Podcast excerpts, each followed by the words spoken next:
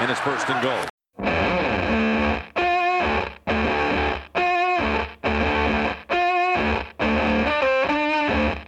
Время в Национальной футбольной лиге бежит очень быстро. Успех краткосрочен, а почивать на лаврах не удается даже самым лучшим из лучших. Бретт Фарв и Пейтон Мэннинг были легендарными квотербэками, но пришел тот день и час, когда их выпихнули из клубов ради молодых Аарона Роджерса и Эндрю Лака.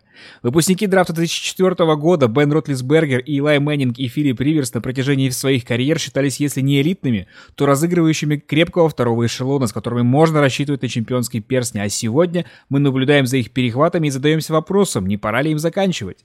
Десять лет назад Крис Джонсон и Адриан Питерсон были лучшими бегущими лиги и били рекорды. Сегодня же первый оказался не нужен своему клубу после того, как второй оказался не нужен своему.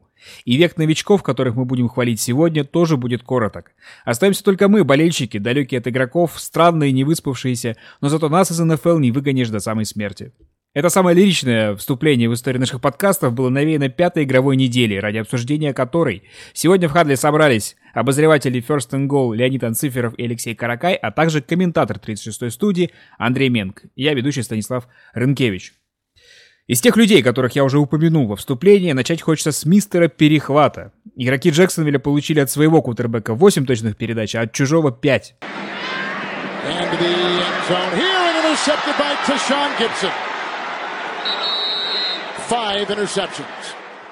Бен Ротлисбергер в одно большое лицо проиграл матч против Джагуарс. И я тебя, Андрей, хочу спросить, что с ним произошло в рамках конкретного матча и в рамках карьеры вообще, что с ним происходит?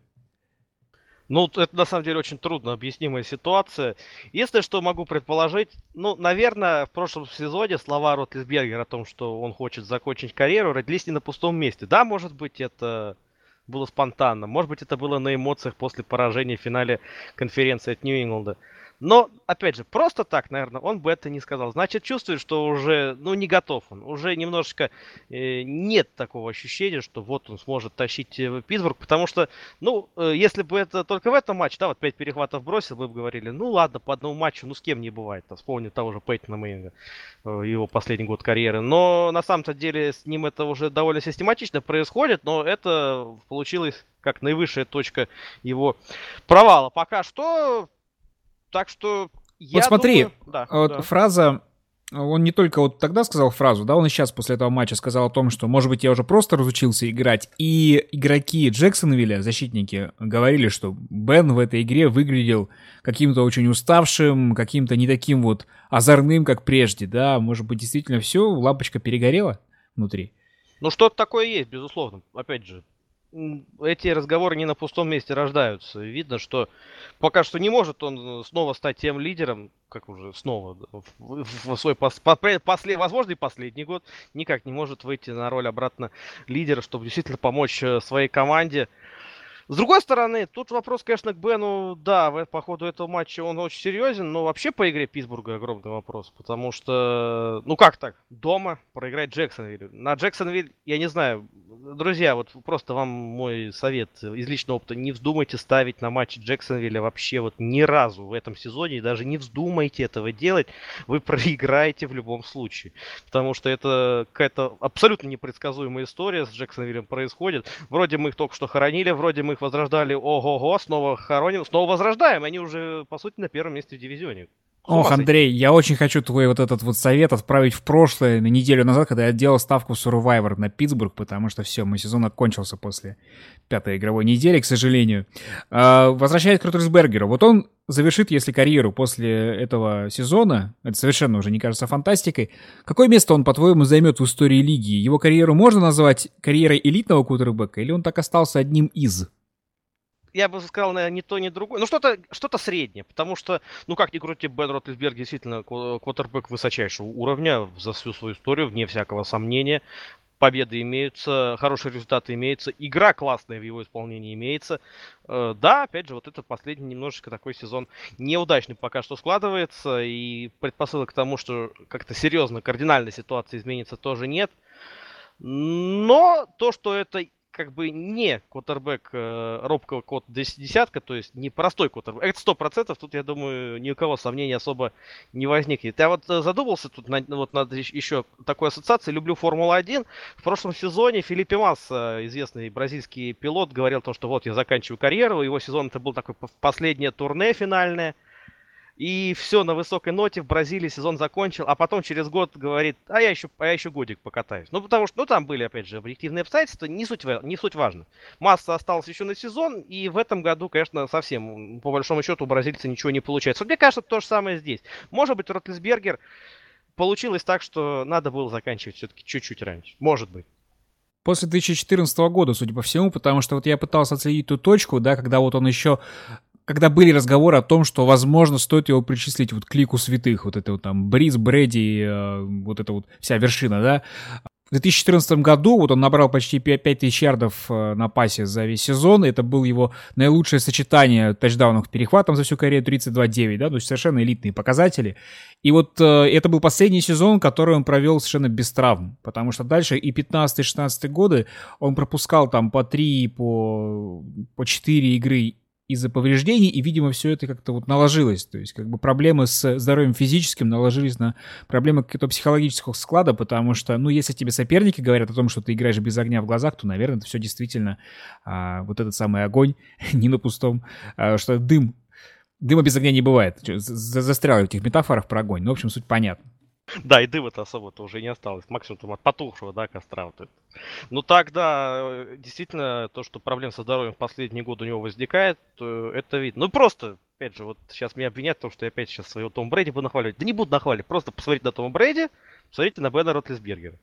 Э, я бы, я даже тест проводил на своих знакомых, я, я им показывал вот эти фотографии и говорил, вот скажи мне, кто из них старше. 10 из 10 сказали, что старше Бен Ротлисбергер. Ну, Тут, ну, пожалуйста. это можно по-разному фотографии, во-первых, подбирать, Нет, а во-вторых... я, под, я старался подобрать адекватные фотографии. Ну, просто, просто Бен не кушает авокадо с мороженым, поэтому и выглядит хуже. Леша Каракай в этом сезоне стал у нас так вот неожиданно экспертом по той самой молодой шпане, которая сотрет прежних квотербеков с лица земли. И, естественно, в первую очередь хочу узнать про дебют Митчелл Трубиски. Трубиски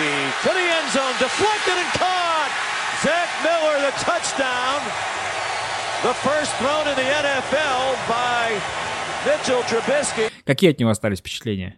Впечатления, как от любого проигрыша, остаются в основном отрицательные. От него остались такие же. А, будем честны, что именно Трубиски эту игру проиграл. А, если он продолжит так играть дальше, то перспективы Чикаго будет, будут э, весьма печальны. Но, конечно, есть и хорошие новости в первую очередь это то, что в целом он смотрелся очень уверенно, а, несмотря на то, что играл против защиты Зимера, которая довольно агрессивна э, и доставляет неприятности любому квотербеку, квотербеку в этой лиге.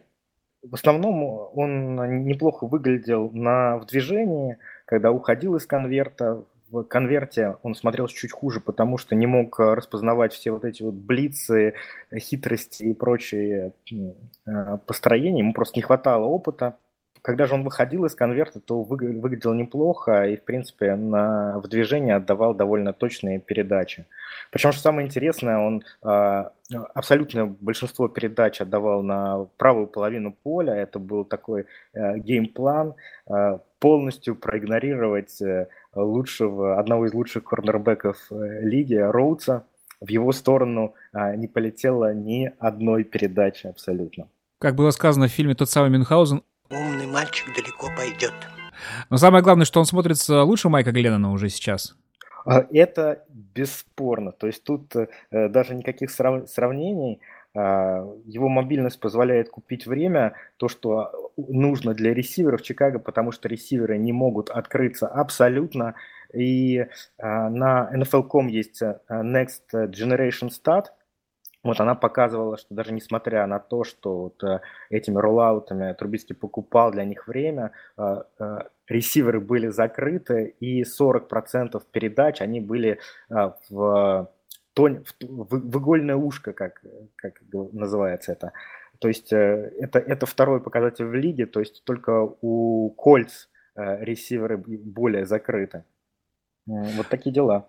Меня еще, знаешь, очень поразило, вот э, ты затронул про геймплан, такое ощущение, что Джон Фокс э, под давлением того, что он наконец-то поменял свой безопасный вариант ветерана Гленнона на рискованный вариант первогодки, он прям совсем сорвался с катушек, и вот эти два лучших розыгрыша в игре, которые, как по моему мнению, да, это фейк-пант Чикаго, приведший к тачдауну, и розыгрыш двухочковой реализации при помощи фейка с участием Трубиски. Это настолько нетипично для большого консерватора Фокса, что прям нового тренера мы увидели. Помолодевшего, посвежевшего.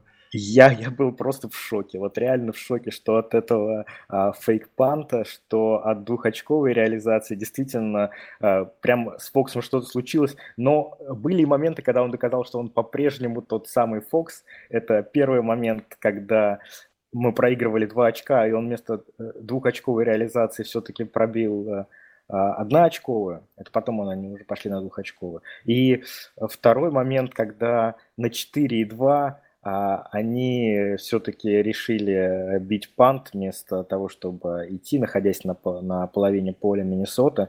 Хотя, конечно, там напрашивалось, э, что нужно, что нужно этот розыгрыш играть.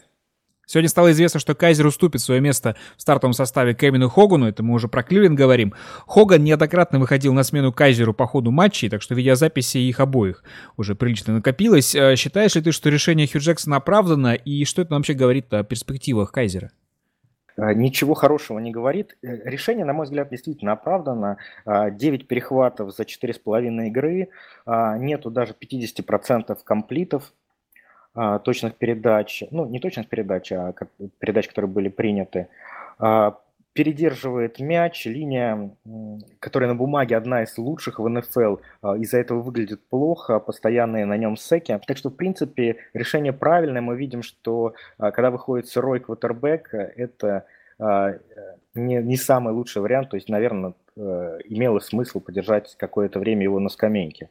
Но вот Хок вместо него вышел, конечно, просто сенсационный. 16 из 19 э, передач было принято, два тачдауна, э, и выглядел он просто шикарно. Вот для меня это одно из главных событий следующей недели, посмотреть на Хогана более пристально, потому что пятый раунд прошлого года просто так этим выступлением нам сказал, посмотрите на меня. Ну, я просто напомню, что это молодой человек из Стэнфорда. Сразу видно, не дурак. И, собственно, он принял бразды правления нападения Стэнфорда после Эндрю Лака. Так что очень неплохое, э, неплохое наследие. Тут еще, тут еще интересный момент, что Хью Джексон заявил, что э, его дело это не развивать игроков, а выигрывать игры. Как, как тебе такое, Стас, заявление?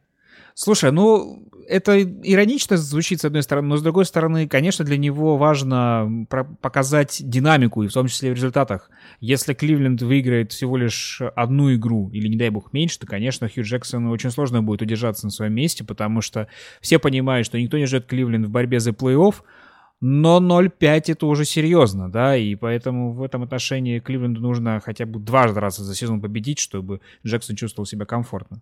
Ну, пока вот у него не очень получается выигрывать. Из последних 20 игр э, одна победа. Да, и, возможно, вот именно поэтому он решил прекратить эксперимент с Кайзером. Не только потому, что плохо играет, но потому, что результат э, не совсем не имеет никакого значения для команды здесь и сейчас. Скоро нам надо будет вводить отдельную рубрику «Еженедельная похвала Дишону Уотсону». Как он тебе с Канзасом? Все по восходящей пока? Да, все по восходящей, конечно, не без э, какой-то удачи и случайности, но действительно выступление его было очень хорошим. Пять тачдаунов, э, причем э, четыре приема у Хопкинса и два приема у Фуллера, и пять из них тачдауна. Явно это такое небольшое совпадение, не то что совпадение, а случайность. Наверное, и причем там такие передачи были, что, наверное, одна из трех должна была доходить э, до принимающего, но э, все поймали. Э, наверное, какой-то положительный заряд получили ресиверы от Уотсона. Мне, кстати, очень любимая статья в этом году на First and это перевод Ломбарди про Бортлза, и там как раз Ломбарди говорит такую фразу, что хороший квотербек, он когда Дорант, и вокруг него все начинает пахнуть лучше. Вот, вот это вот тот случай, и, конечно, наблюдать за ним одно удовольствие. Будем смотреть дальше. Да, я с тобой согласен. Вот два момента, которые мне очень понравились от Уотсона в этой игре. Возможно, он и раньше демонстрировал, я просто отметил здесь. Это первое, он не боится бросать в Хопкинса, когда а, ситуация 50-50. Это очень важно для Хопкинса, который как бы альфа-ресивер, да, который настрадался уже от квотербеков, и это показывает, что Уотсон не боится а, перехвата, он не боится показаться более слабым квотербеком, но тем самым дает шанс своему принимающему сделать. Это вопрос и доверия, и какое-то возложение ответственности своего лучшего игрока. Я думаю, что Хопкинс это очень ценит, это раз. И второе, то, что уже было понятно, что Чипс эту игру выиграют. Э, в самом там концовке четвертой четверти, но Уотсон продолжал гнать вперед, он продолжал рисковать и продолжал делать все, чтобы они занесли э, очки, да, чтобы, опять же, как-то удержать темп, продолжать радовать своих э, одноклубников. И мне кажется, что в раздевалке, конечно, он очень быстро завоевал популярность, не только тем, как он ведет себя вне поля, но и то, как он ведет себя на нем, и это очень здорово.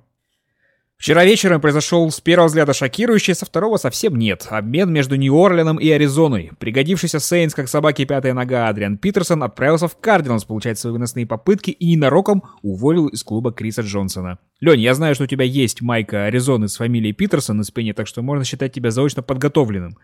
Как воспринял ты эту новость? Я, конечно, подготовлен, но мне там цифры одной не хватает на этой на этой футболке, чтобы был правильный Питерсон.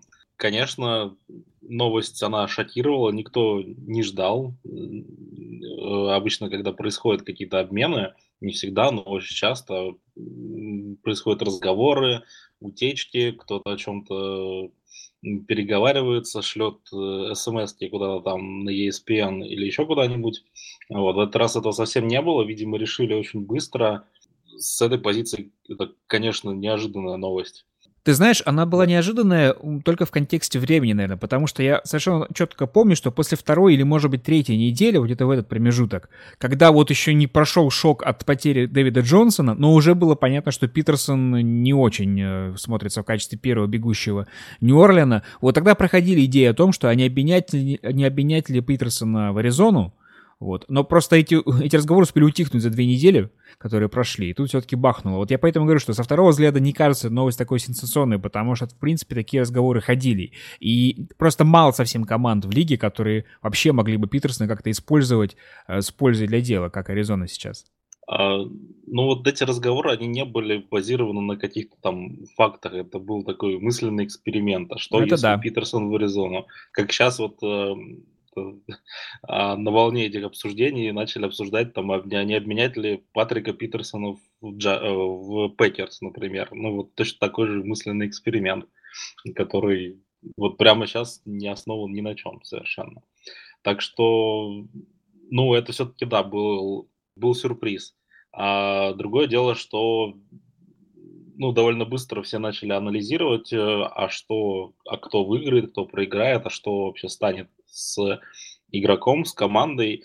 И, честно говоря, тут э, оптимизм, он довольно сильно упал, потому что все говорит о том, что это, наверное, был не самый, ну, именно с игровой точки зрения, это не самый грамотный обмен, и по большому счету поменяли шил на мыло. Ты считаешь, что Питерсон это не апгрейд по сравнению с Крисом Джонсоном? Ты сам в самом начале сказал, что это, они при, примерно сейчас на одинаковой стадии своей карьеры, и э, эта карьера сейчас проходит через абсолютно такую одинаковую ступеньку, э, что у одного, что у другого.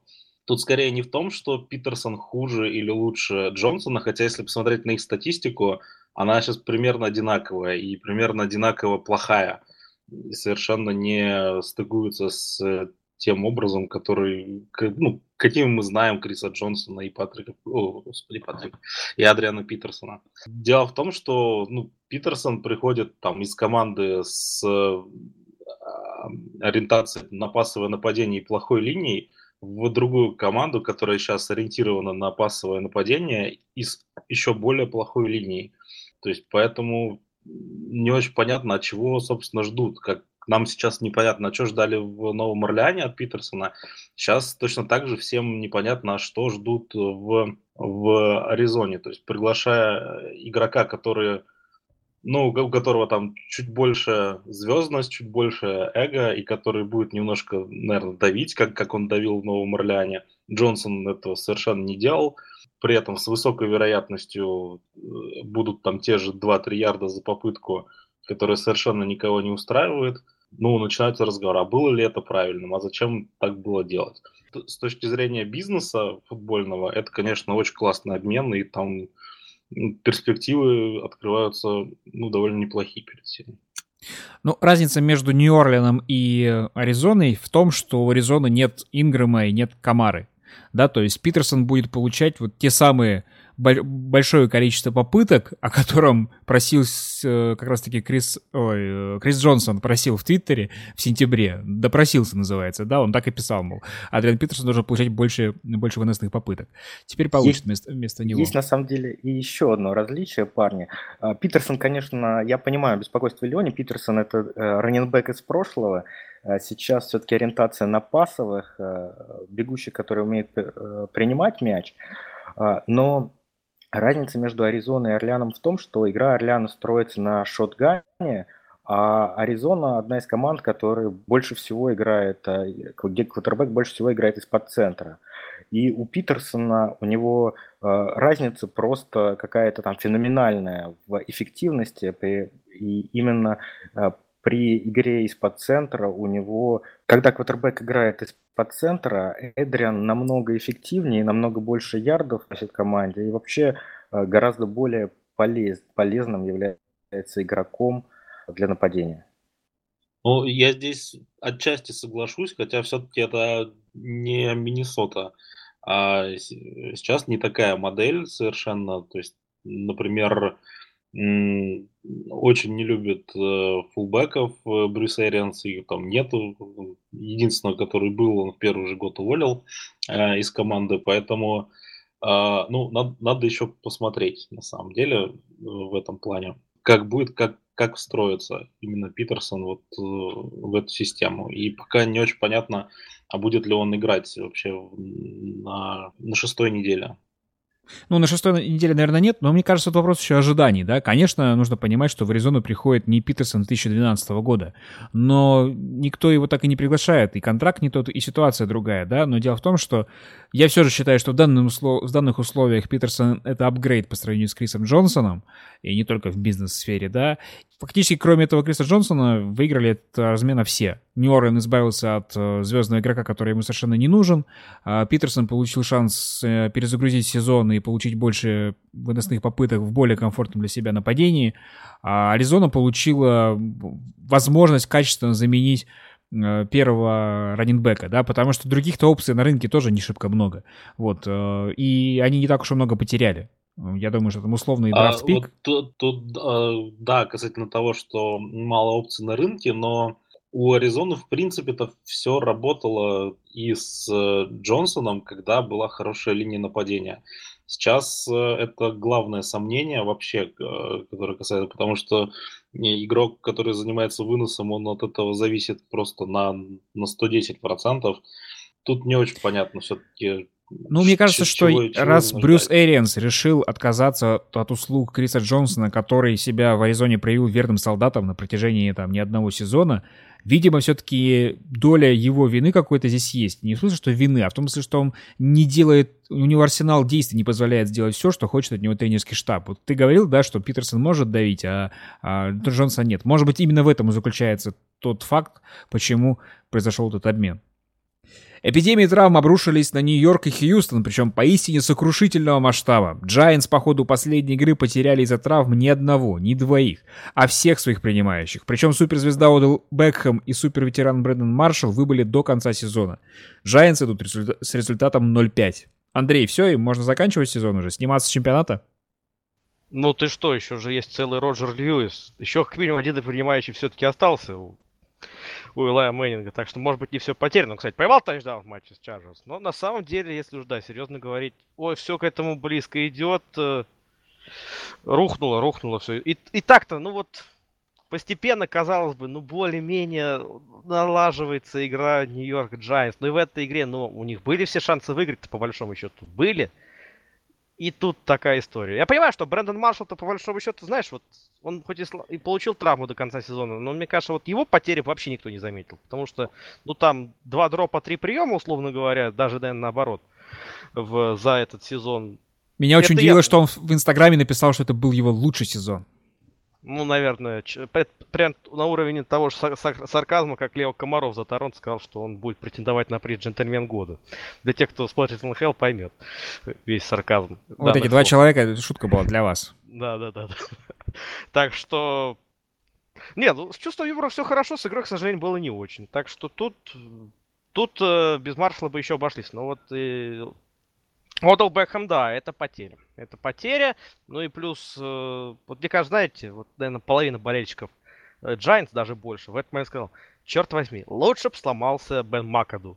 Вот навсегда и от резкой деятельности бы ушел. Вот тогда бы, я думаю, может быть, даже какие-то шансы появились. Ну а так, наверное, единственное, что сейчас остается надеяться, у них игра Сан-Франциско будет э, в, в этом сезоне, помните, в середине чемпионата. Вот, наверное, на нее и остается только надеяться, чтобы на 0-16 не пойти. Персональная статистика Андрея Менга в подкастах First and Goal 50% реализация хейта в адрес Бена Макаду. Из четырех подкастов ты дважды на него нормально накатил бочку. Обожаю его просто. Э, его, нет, подожди, я неправильно, кстати, сказал. Сначала нужно, чтобы сломался парикмахер Бена Макаду а потом уже сам Бен. Потому что, не, может, если сломать парикмахер, может, он нормально начнет работать. И это все единственное, вот это главная проблема была. А там вот, если это не поможет, тогда уже все. Ну, на самом деле, шутки шутками, а болельщикам Giants я представляю, каково. Не до смеху, что Юрий... Да, мне кажется, нет, мне кажется, как раз в этой ситуации им осталось только вот так же шутить. Да, ну раз ты начинаешь тренеров по прическе оценивать, то я думаю, что ты Ю- Юрию Дудя пересмотрел немножко. Ты мне лучше скажи, что там за положение в Хьюстоне. Лучше ли оно, чем у Giants? У них до конца сезона выбыли два ключевых игрока в защите, Джей Джей Уотт и Уитни Мерселес. Вот сколько мы ждали, что втроем с Дэвином Клауни эти трое будут выглядеть... Они будут супер наводить ужас на всех квотербеков, с которыми будут играть, и вот, увы. Сильно ли просяут Тексанс э, после таких потерь? Слушай, у меня до сих пор перед глазами лицо Уота, когда его уводили в подтрибунное помещение, это... Ну, это действительно страшно, это очень трагичный вот этот момент, Потому что, ну, на лице просто был понятно, что сезон закончит. Там не нужно было никакого обследования, ничего подобного. По лицу Джей Джиота было видно, что сезон для него закончен. Э, Марселюс, естественно, да, все то, история та же самая. Э, предстоит очень, очень сложно, с одной стороны. А с другой стороны, если так посмотреть на календарь Хьюстона, я, к сожалению, сейчас точных команд не вспомню, но по уровню среднем, ну, не так все плохо. Не так все плохо у Хьюстона, и с учетом того, какой вообще это, в принципе, дивизион, AFC South, там бывает все, что угодно. Вот э, на следующей неделе у нас кем Джексон играет с Рэмс, в, в легкую, им могут очков 20 слить вообще без проблем. Э, Хьюстон э, выиграет, выиграет с Кливлендом, пожалуйста, все 3-3, они уже делят первое место. Так что тут может быть все, что угодно. Безусловно, потеря серьезная, но именно в том плане, что слабость и неровность дивизиона на дистанции – может быть, особым проблемой для Хьюстона не станут. А вот то, что, конечно, шансов там побороться за что-либо в плей-офф их и так было немного, а с такими потерями, конечно, их остается вообще, ну, практически к нулю стремятся. Меня еще беспокоит вообще, конечно, вот то, как развивается карьера сейчас у Джей Джей Уотта, потому что человек за 4 года выиграл три титула лучшего защитника лиги. И э, по секам там ставил рекорды. Практически дважды он преодолевал отметку в 20 секов за сезон. А сейчас второй подряд сезон потерян. Причем как бы вот на старте, да, в прошлом году он после третьей игровой недели слег до конца сезона. И вот эта травматичность, конечно, уже тревожный сигнал, потому что э, он еще совсем... Он, кстати, по-моему, обмолвился как-то о том, что он, возможно, закончит карьеру довольно рано, потому что, в принципе, уже многого добился, и не это там важное в жизни самое, да, и так далее. Я боюсь, как бы вот эти карьеры, травмы серьезные не форсировали этот процесс, потому что, конечно, лига без него очень многое теряет. Это один из самых главных плеймейкеров в защите вообще во всем чемпионате. Да, да, да, потому что, казалось бы, все так прекрасно начинается, все так здорово. Нужно будет очень постараться теперь э, Воту, чтобы вернуть те кондиции уже к следующему сезону. Две травмы подряд. Ну, мы, мы знаем, да, сколько игроков. После одной травмы это карьеру по большому счету заканчивали, а тут две уже. Будет, будет тяжело, будет тяжело, но мы верим все-таки. В конце концов, Джиджи Уотт именно, мне кажется, по характеру, по силе он сможет их преодолеть. Так что в этом плане моя ставка, что он сможет выйти на свой лучший уровень в следующем году. Есть еще один вариант. Вот бывает, что из-за травм заканчивает карьеру или преодолевает. Есть еще третья опция. Это когда ты на самом деле все время травмирован, делаешь вид, что нет, как Сэм Брэдфорд. В перерыве мы традиционно обсуждаем самые резонансные или забавные новости минувшей недели. Реагируем или не реагируем, в зависимости от того, насколько вас затронула конкретная новость. А первые три я объединил в одну, потому что они про политику без которой мы уже не можем существовать в мире НФЛ. А сначала Джерри Джонс сказал, что футболисты, проявившие неуважение к флагу США, играть не будут.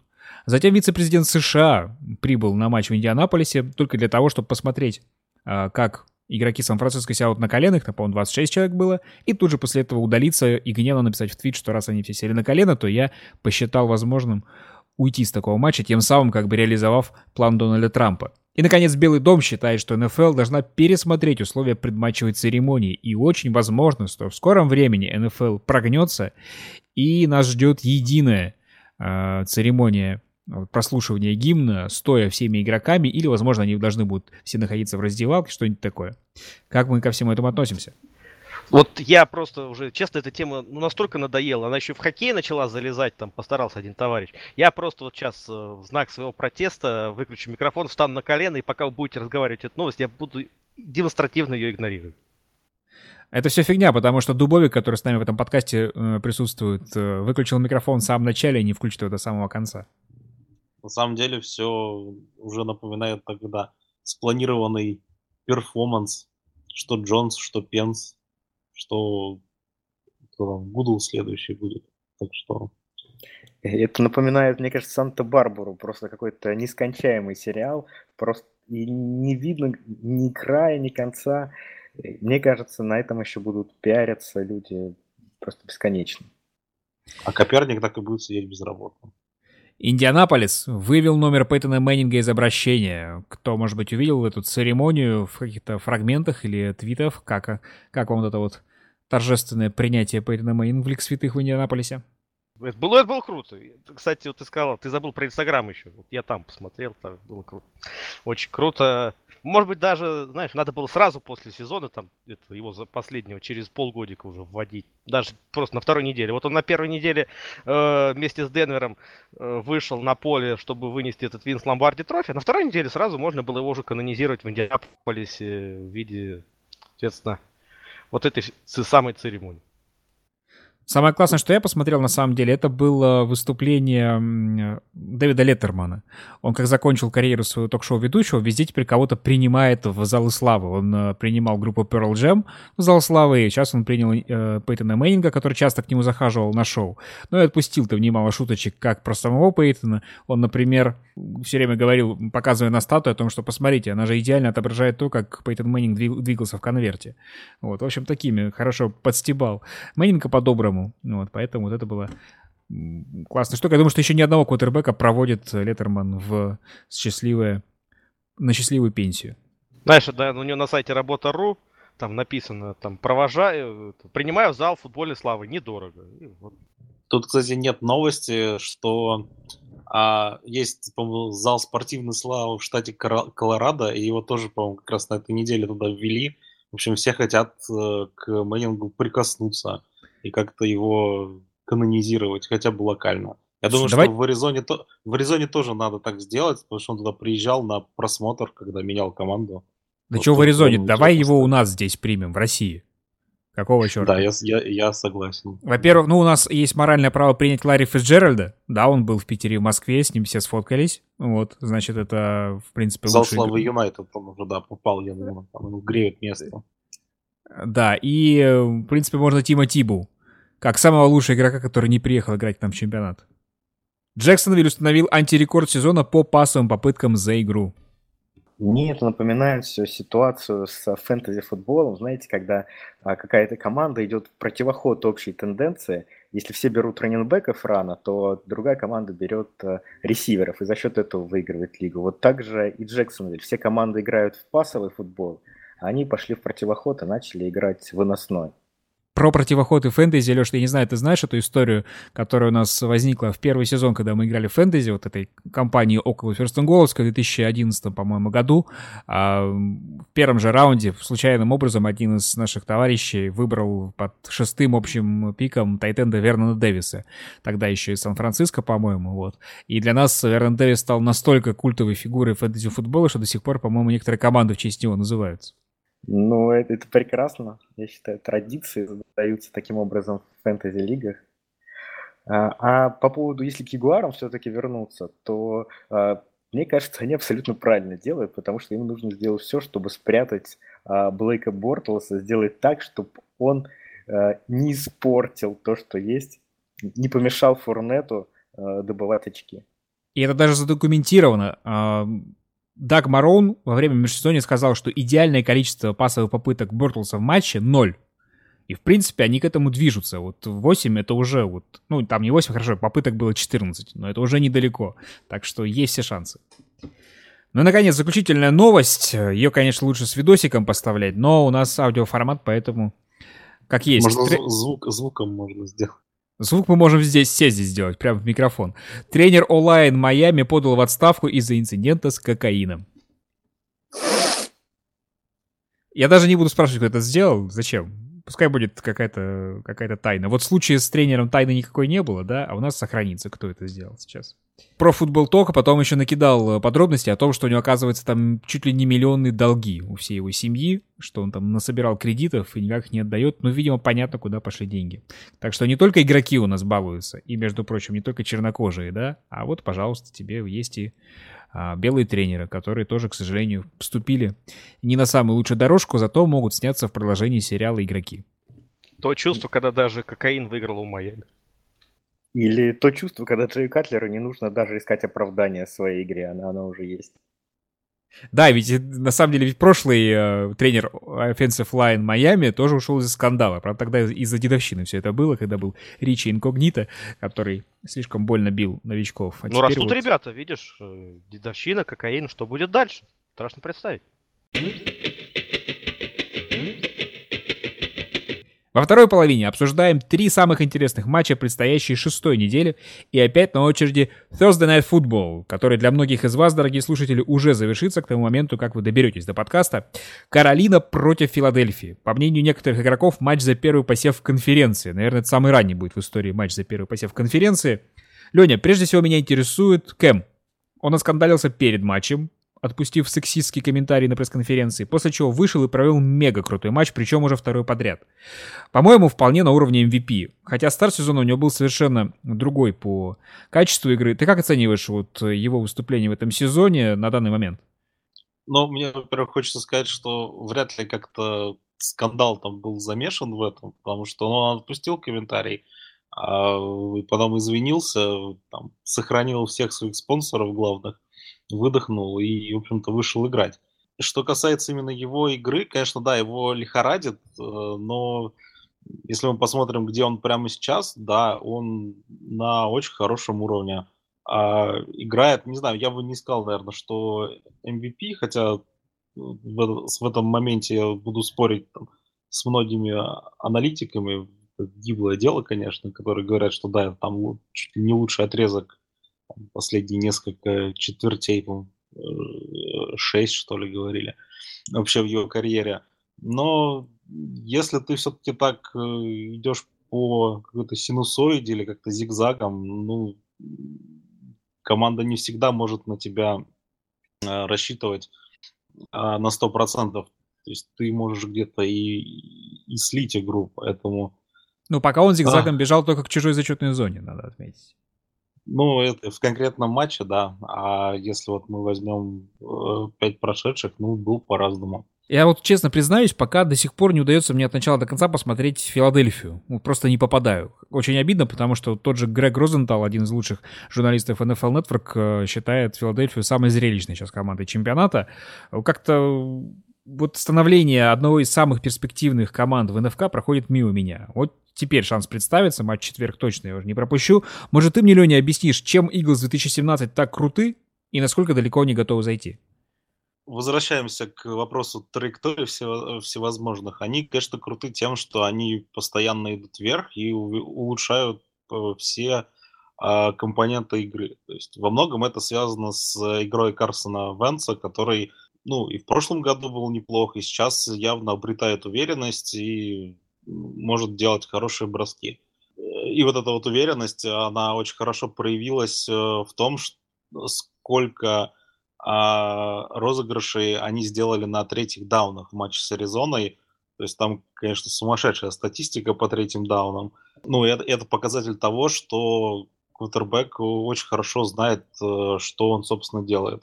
А понемногу, точнее, не, не понемногу, а, наверное, никто не ожидал, что Лагарет Блаунд, он так хорошо будет играть на выносе, а, вот, но он, тем не менее, это делает, поэтому команда более-менее сбалансирована линия дает как выносить, так и оставаться Венцу в конверте, чтобы хорошо, хорошо шел пас. Э, в защите то же самое. Пока все получается, особых таких провалов нет. Вот, ну, потихоньку они так накручивают, накручивают и показывают хорошую игру.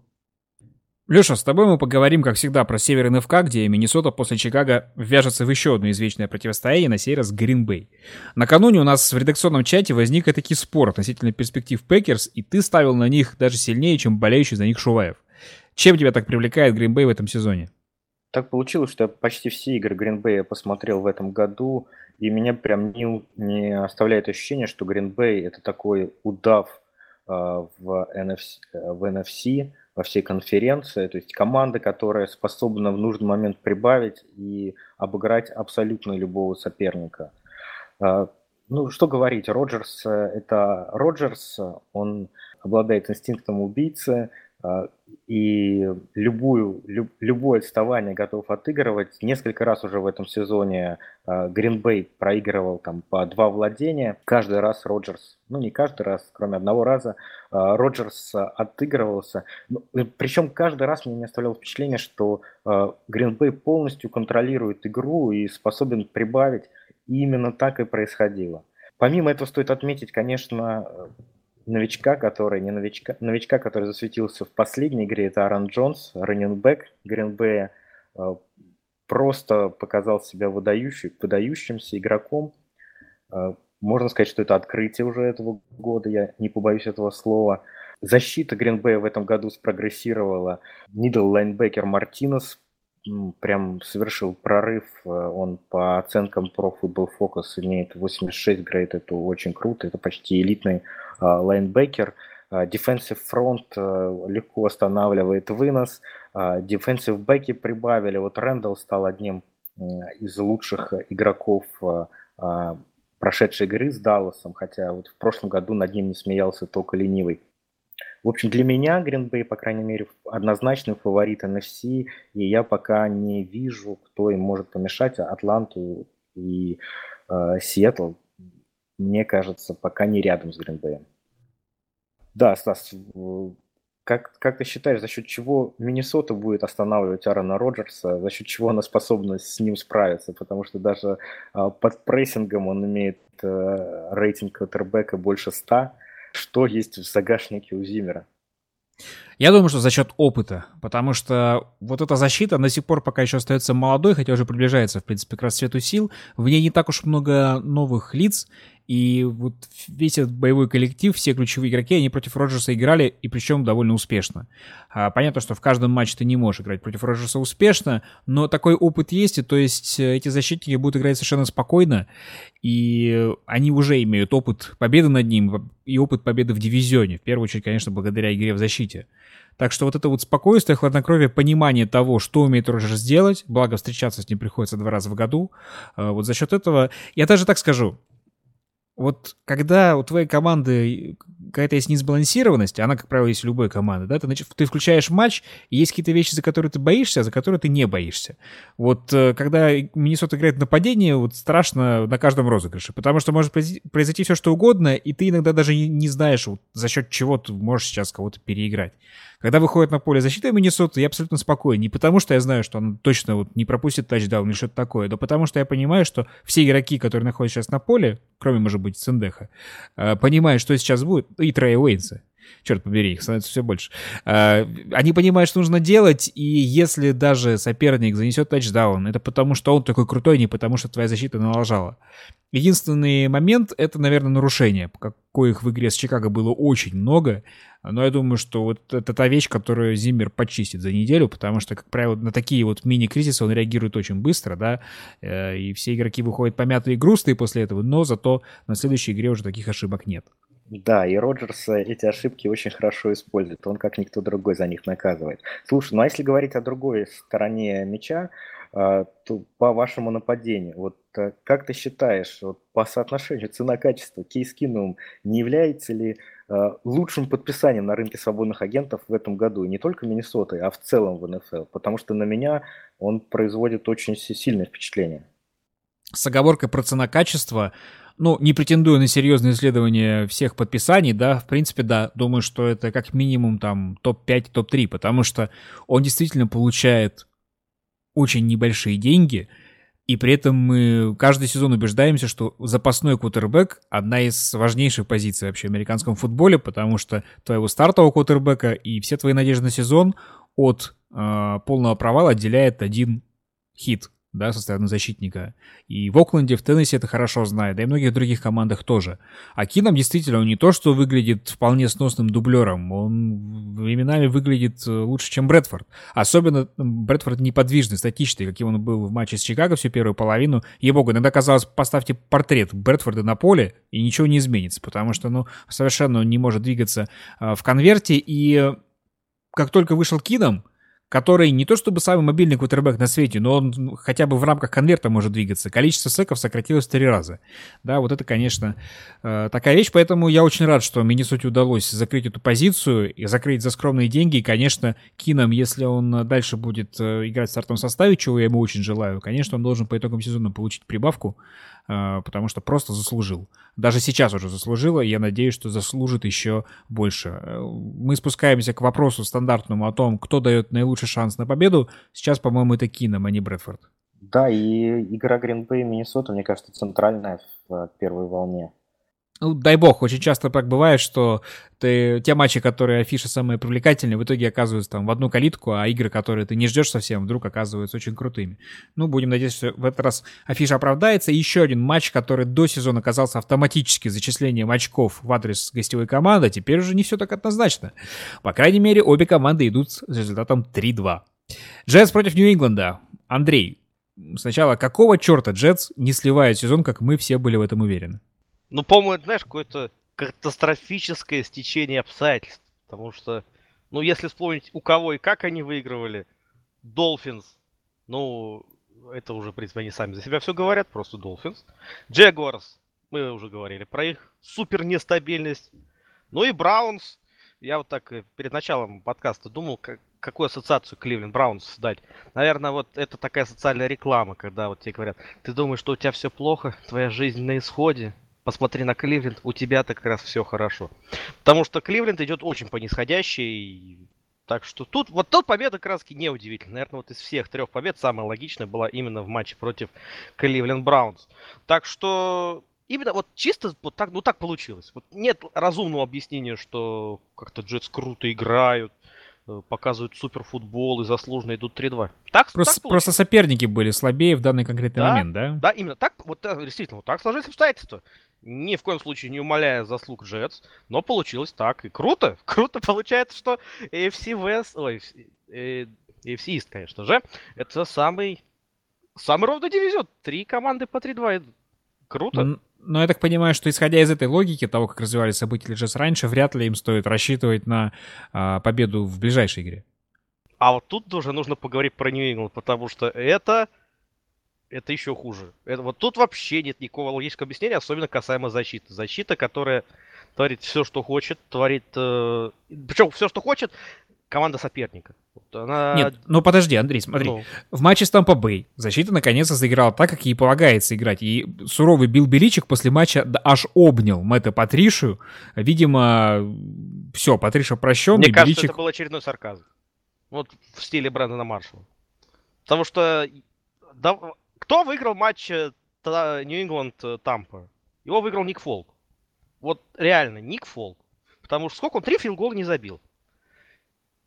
Пожалуйста. Э, вполне себе Патриотс могли идти вообще 2-3 после пяти недель. Абсолютно спокойно. Так что я бы не сказал, что защита как-то серьезно добавила. Она, безусловно, сыграла свой лучший матч в нынешнем сезоне, но защита, которая по, фами- по именам, по фамилиям играет вот так, это, соотношение цена-качество тут все как раз в обратную сторону. Я бы сказал, соотношение фамилий и качества тут пока что несопоставимое. И пока что качества от этой защиты все равно нет. То, что, условно скажем так, по матчу с Тампой я не верю, что защита исправилась, и что Мэтт Патрисия нашел вот то, что то, что искал в предыдущие четыре игры. Нет, пока не верю. Так что все твои надежды снова на Чендлера Катанзара в данном случае. в принципе, ну, в принципе, да, вопрос по Тоу Брейди тоже, потому что матч-то провел, ну, вот, наверное, худший матч он провел с Тампой. Э, тачдаун плюс перехват и по игре, да, все-таки, ну, не было такой супер хотя один момент где-то с э, конца первой четверти до середины третьей, да, Хороший матч, очень классный матч от Тома Брейди. Ну, здесь, один... знаешь, вот это вот вопрос о планках, да, то есть, с одной стороны, Джетс, о, Джетс, говорю, защита Патриотс провела свой лучший матч, но планка была настолько низкая, с другой стороны, Брэди провел свой худший матч, но планка была настолько высокая, что это все равно была классная игра. Ну, да, как бы, наверное, процентов 60 квотербеков хотели бы провести такой плохой матч, называя вещи своими именами. Так что, пока что все очень непонятно, и вот реально в этом матче, так уж по-хорошему, ну, понятно, что да, Патриот фавориты, все дела, Э, но, но может быть все что угодно. Тут, кстати, прошла новость, что проблемы небольшие с плечевым суставом, по-моему, у Тома Брейди. Он пропустил последнюю тренировку, но вроде как э, сыграет против Нью-Йорк Джетс. Но все равно это уже о чем-то договорит. Ну, в конце концов, совсем не мальчик, 40 лет, подобные моменты будут с ним случаться. На этом на сегодня все. В Хадле встречались Леонид Анциферов, Алексей Каракай и Андрей Менко, а также ведущий Станислав Рынкевич. Продуктивных вам выходных. Счастливо!